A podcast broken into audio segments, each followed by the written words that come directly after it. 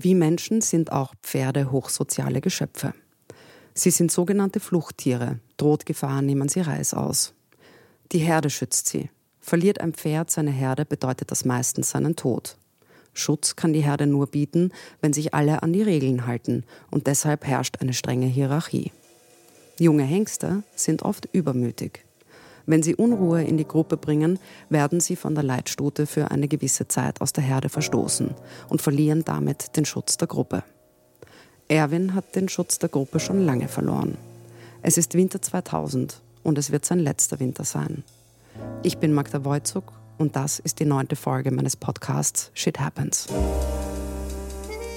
Wer bin ich? Wer bin ich? Shit Happens Erinnerungen einer Großdealerin. Ich bin alles. Ich bin Mutter, bin Drogen. Ich bin ein unheimlich guter Mensch. Ich habe mir fünf Jahre mein Leben genommen. Das war's schon. Podcast von Magda Wolzug.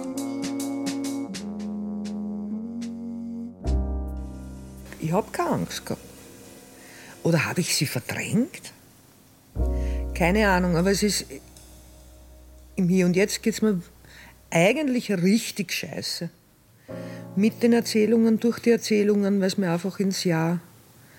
Noch dazu muss man schon sagen, das ist das Ende der Geschichte ist 20 Jahre her. Ich muss auch dazu sagen, ich werde mir das niemals selbst anhören. Niemals. Interessanterweise bin ich eigentlich auch aus jedem Interview rausgegangen und wusste nicht mehr, was ich gesprochen habe. Also es ist schon eine ganz große emotionale Erfahrung, die mich eigentlich auch sehr wundert. Ich glaube fast, das ist eine Zwischenwelt. Ich bin nicht dort und ich bin nicht da. Und das ist ja wohl das Ungesündeste, was es geben kann, ist dort zu sein. Wo ich sowieso ich der Mensch bin, der dazu tendiert, sich nur ins Schöne zu erinnern. Ich habe nur schöne Erinnerungen. Ich kann es komplett ausblenden. Und wahrscheinlich ist es in Bezug auf diese alte Geschichte so, dass ich ganz, ganz viel verdrängt habe emotional. Sonst könnte ich hier heute nicht sitzen in einem Scheißgefühl. Folge 9. Was willst du noch?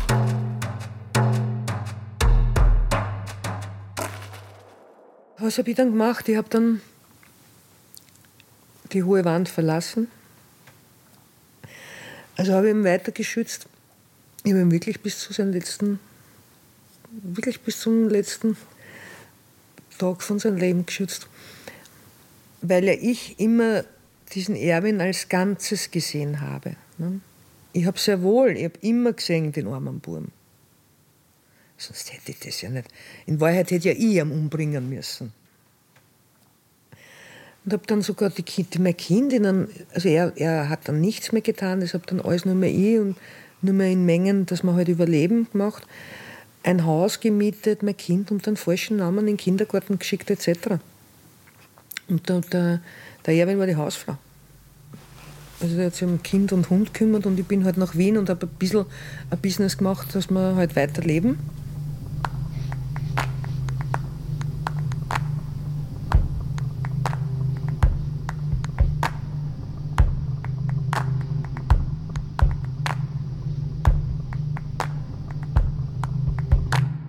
Das Schlimmste war immer, ganz auszuckt hat der Erwin immer, wenn ich ihn verlassen wollte. Und ich wollte ihn circa in der Woche dreimal verlassen. Da hat er ja dann wirklich nichts mehr zu verlieren. Und dann war immer dieser arme Bur, in mein Bild halt, weißt, der mir geschrieben hat, bitte treffen sie, bitte treffen sie. Ich habe gesagt, erst. Und dann schon, bitte treffen sie, bitte treffen sie. Wirklich in einer, ganz, ganz sicher in einer extremsten emotionalen Abhängigkeit zu mir. Und auf der anderen Seite ist es ein komplettes Leben davon abgehängt, weil ja die Versorgung von meiner Seite kam. Mit denen hätte keiner ein Geschäft gemacht. Na, kein Mensch hätte den jemals in seine Partie reinlassen. Ne? Ja, vielleicht aus Angst. Naja, wie lange haben wir das ausgehalten? Du, ich habe keine Ahnung, lang ich nicht, lang hat es nicht gedauert. Was machen wir mit dem Volltrottel wirklich aus? Ich treffe mich mit ihm am helllichten Tag, am helllichten Tag auf einer U-Bahn-Station. Und sein Markenzeichen war immer eigentlich eine weiße, wunderschöne Daunenjacke. Dazu natürlich in Adidas, eine weiße Jogginghosen dazu und ein weißes Kapperl. Und er selber, also schwarze Haare gehabt. Immer braun gebrannt. Also eine Erscheinung. Am helllichten Tag auf der U6-Station steige ich dort aus, da kommt man mit seiner weißen Jacken entgegen, macht die Jacken so ganz leicht auf und zeigt mir ein Uzi, ein Maschinengewehr. Und hat mir angeschaut und gesagt, und, gehst mit? Na, natürlich gehe ich mit. Und da war vis-à-vis ein Hotel, Donau, irgendwas am Gürtel. Hotel, Donau, irgendwas am Gürtel. Und ich bin dann vorbeigegangen und dachte, soll ich in die, soll ich in die Straßenbahn einspringen oder nicht? Und ich habe gedacht, nein, weil, also der war natürlich nicht nüchtern, ganz sicher nicht. Ich meine, bei einer Uzi brauchst du nur mehr ankommen und ich bin ein Nudelsieb. Das ist dann nicht ein Kopfschuss, weil man nicht. Das, nein, ich habe mich aber nicht ich habe mich nicht traut. Ich habe mir gedacht, okay, ich spiele das Spiel halt mit, weil ich kannte ja seine Geiselnamen schon. Ich wusste ja, dass das jetzt eine Nacht dauert und dann muss eh vorbei sein. Und wir sind tatsächlich gesessen in diesem scheiß Hotel. Der hat wirklich die ganze Zeit unter den Tisch, der hat natürlich gesoffen und hat die ganze Zeit unter dem Tisch diese Uzi, ich so klar ist ja dann auch wieder nicht, dass man das nicht sehen könnte, in meine Richtung gehalten. Das hat niemand bemerkt. Habe mir gedacht, irgendwann sich doch auch können, dass ich da in Lebensgefahr bin. Also, dann ins Hotelzimmer, dann bin ich dort gelegen und habe immer gewartet und da war ja ein Sir. Du hast, du hast ihm nicht davor rennen können. Der hat noch so besoffen gewesen sein können, der hat den siebten Sinn gehabt auf jegliche Bewegungen. Und dann habe ich gedacht, ich renne jetzt davor und sobald ich mich nur bewegt habe, ist er aufgewacht. Und irgendwann ist er aber dann nüchtern in der Früh aufgewacht und hat, wie wenn nichts Besseres gewesen war. Das war dann nicht. Das, das hat er nicht mitgekriegt. Und das war eine Geiselnahme. Ich hatte mit den Erwin nicht nur eine.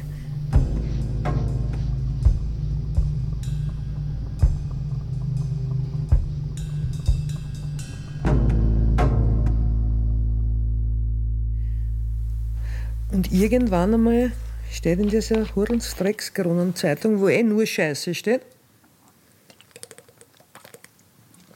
Ist ja wahr.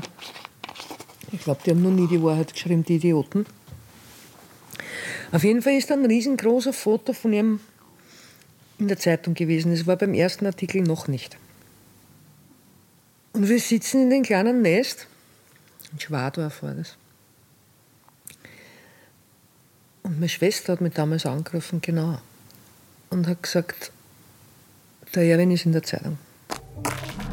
Ein anonymer Hinweis führte am Wochenende Meidlinger Kriminalbeamte zu Novica T., 25, einem wegen Aufenthaltsverbots illegal in Wien lebenden Serben. Der erzählte Folgendes. Sein Freund Erwin S., 24, habe ihn am 6. Jänner gebeten, von einer Tankstelle 5 Liter Benzin zu holen. Was er tat. Den Kanister gab er gegen 100 Schilling Belohnung an S. weiter. Dieser habe dann angekündigt, jetzt die Wohnung seiner Ex-Freundin Andrea M., 29, anzuzünden, um ihr nach einem Streit einen Denkzettel zu verpassen. Mit Erfolg. Die Maisonettenwohnung brannte total aus. Jetzt wird der untergetauchte Erwin S., der Polizei nicht unbekannt, mittels Haftbefehl gesucht. Hinweise unter 81 107 Klappe 4513. Seine Ex-Freundin ist ebenso verschwunden. Kurier 28. März 2000. Und dann war es absehbar. Also es war einfach absehbar. Punkt 1, da können wir auch nicht mehr bleiben.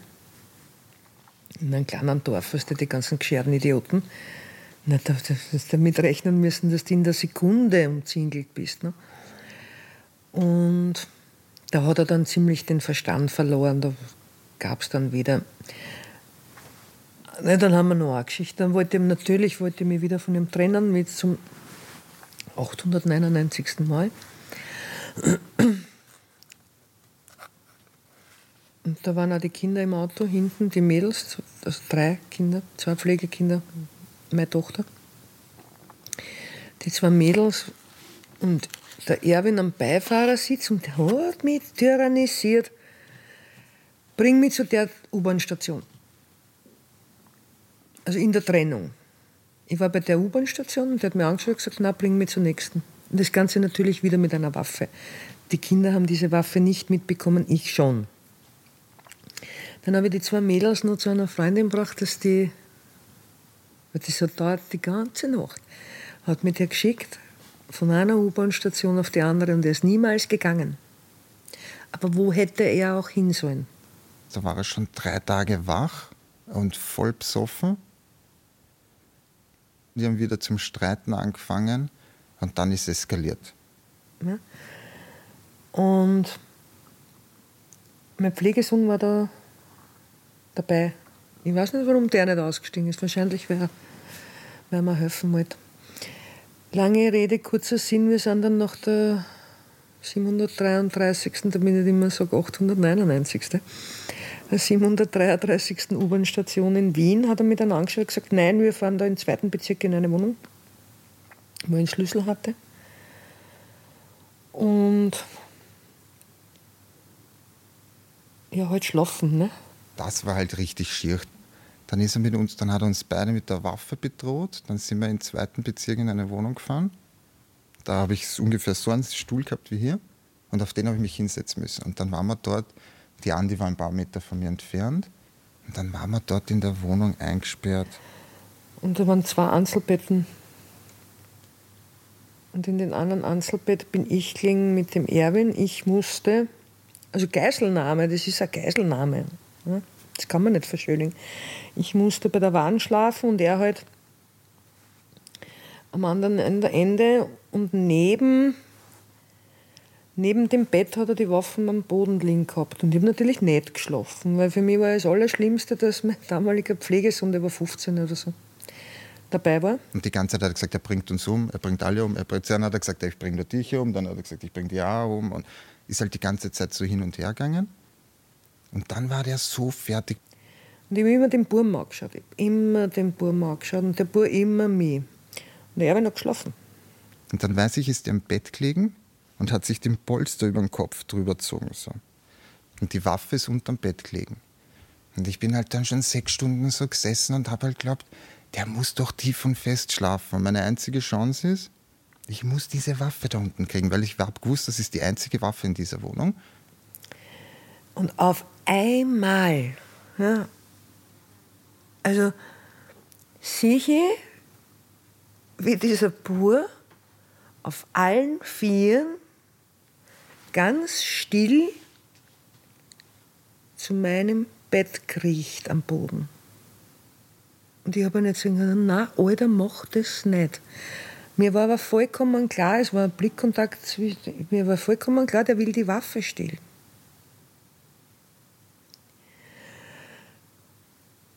Und der Bur kriecht in Richtung Waffen. Ich glaube, die kriegen einen Herzstillstand, weil das war eigentlich das viel gefährlichere als die Situation, was das Kind da gemacht hat. Und im gleichen Moment, wie der hingreifen will, zack, auf den seine Hand gegriffen und gesagt, denk nicht dran, Burle. Und der greift zur Waffe runter und sagt, Langer, denk nicht einmal drüber nach. Ich glaube, ich scheiße und brunz mich in die Hose. Es ist eh nichts passiert. Der Bub ist wieder in sein Bett umgegangen und es war genauso, wie ich es gesagt habe. In der Früh war dieser Film wieder vorbei. Weil die Wahrheit ist ja, das war ja alles eine Show. Also ich habe ja gewusst, in dem Moment, wo ich dort liege, habe ich ja gewusst, morgen in der Früh macht die besoffene Sau auf, der will nichts anderes als mit mir zusammen sein. Okay, ich bin halt mit ihm zusammen, aber er würde mich hier nicht töten. Da habe ich halt wirklich, also ich muss sagen, das ist, glaube ich, das, wo ich die meiste Angst gehabt habe. Weil ich habe gewusst, eigentlich macht er mir nichts, der ist super zu mir immer. Aber durch dieses Saufen und nicht schlafen gehen, ich sag, so eskaliert dann genau so eine Geschichte. Und nach zwölf Stunden der Streiterei und ist im Endeffekt nichts passiert. Zwei Tage später war er wieder daheim und war alles wieder gut. Und solche Situationen, jetzt keine, keine wirklich über, keine Ahnung, wie viele Geiselnahmen. Es war wirklich immer, immer, immer, immer wieder. Aber das war heftig.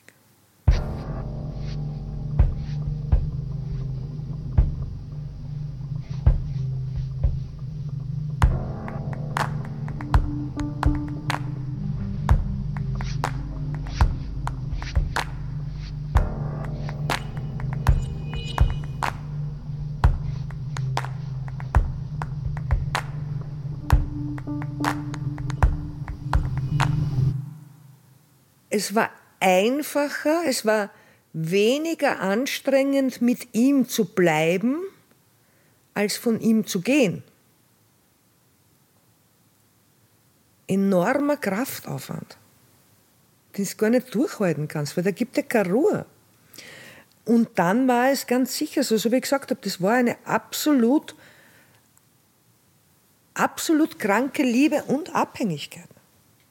Sicher von beiden, da will ich mich gar nicht ausnehmen. Für ihn war es wahrscheinlich noch viel schlimmer, weil er gar nichts anderes kannte. Aber mit dem habe ich wirklich, mit dem habe ich, den habe ich wirklich geliebt, ja, oh ja. Mit allen Fehlern, schon.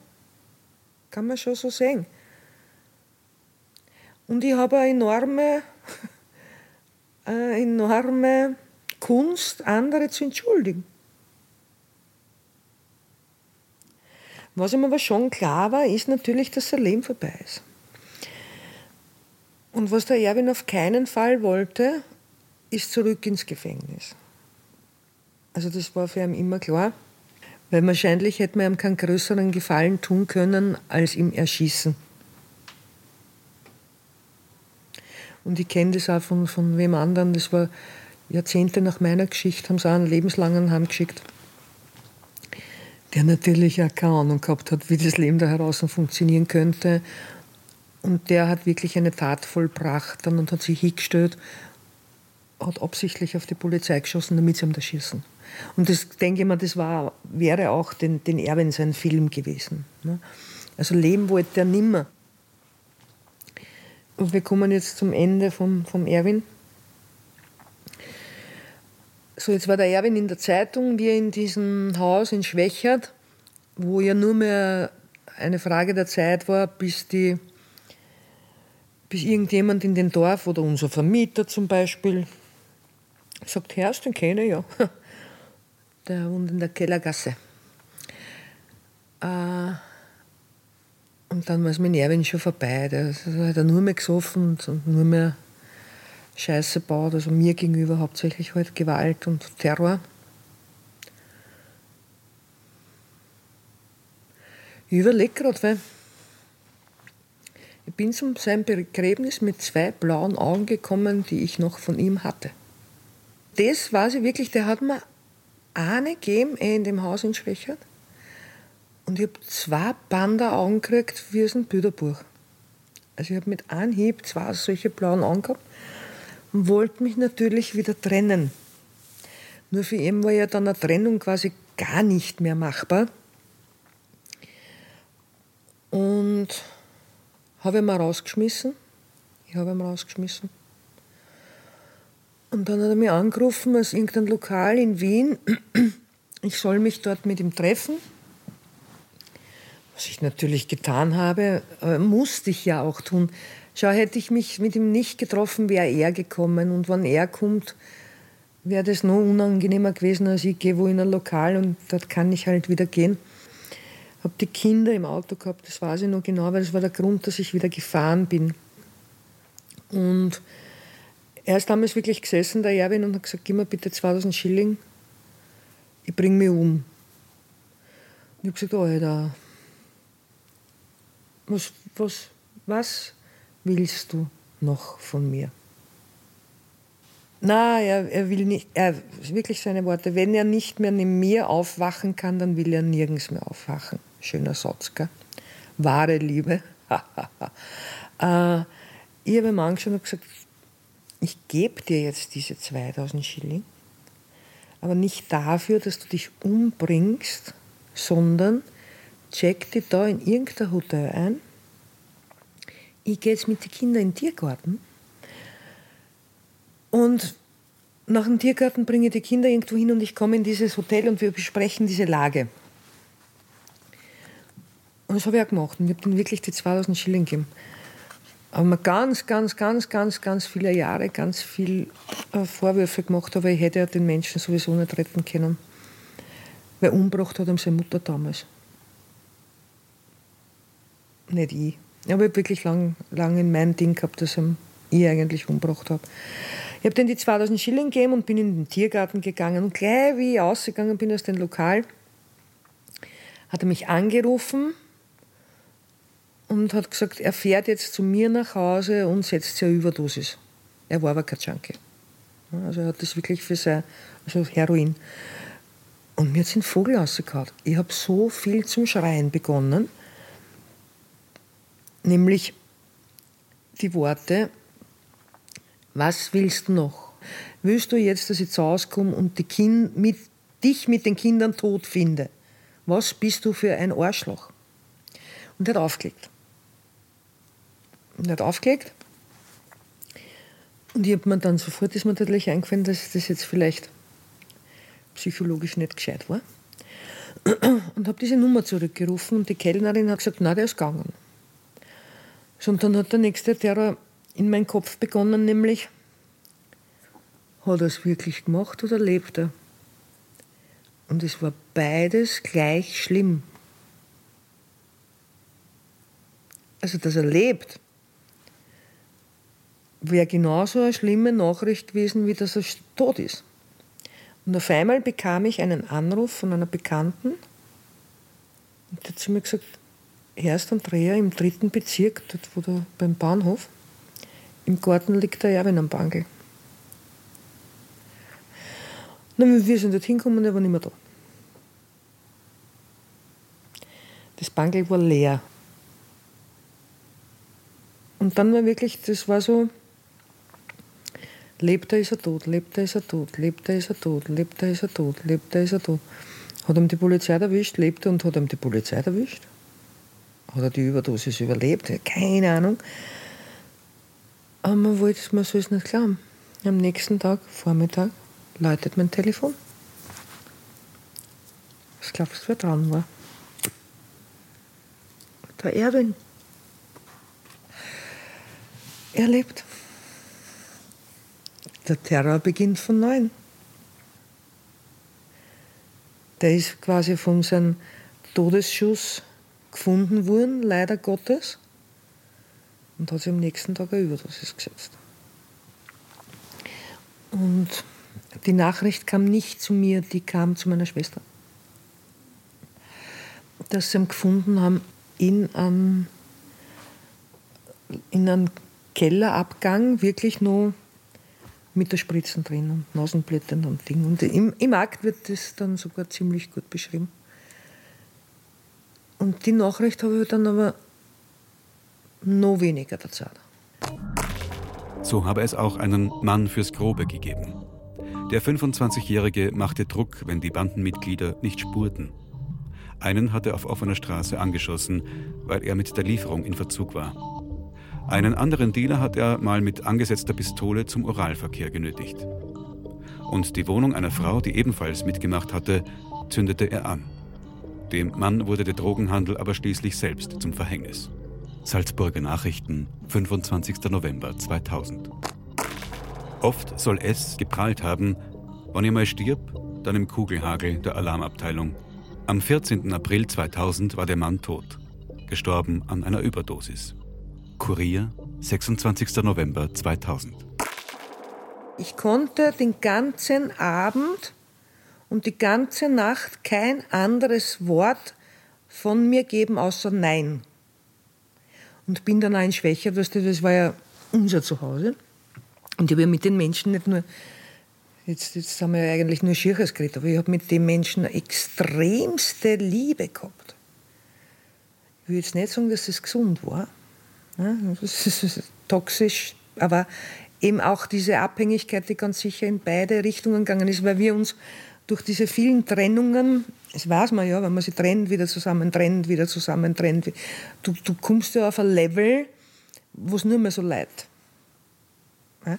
Und ich bin dann wirklich, ich bin sicher stundenlang, bin ich dort am Boden und umgerad und habe meinen Kopf immer und habe immer nur Nein. Ich habe, glaube ich, weiß ich nicht, tagelang nur mehr das Wort Nein von mir wiedergeben können.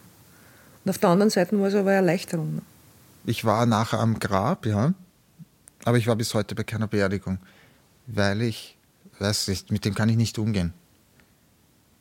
Ich weiß nicht warum, ob das mit dem zu tun hat oder nicht, kann ich nicht sagen, aber mit Beerdigungen kann ich nicht umgehen. Das ist. Ich gehe nachher alleine zum Grab, ja.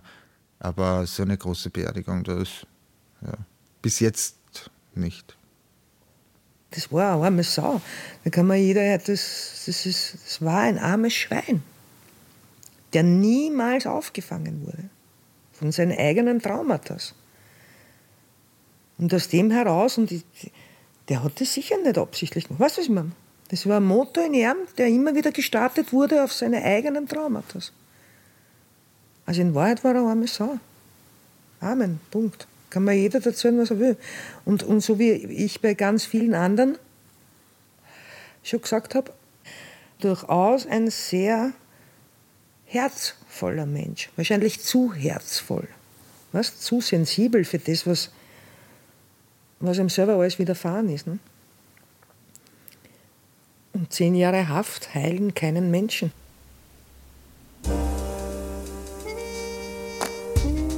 Shit Happens. Erinnerungen einer Großdealerin. Podcast von Magda Wolzug.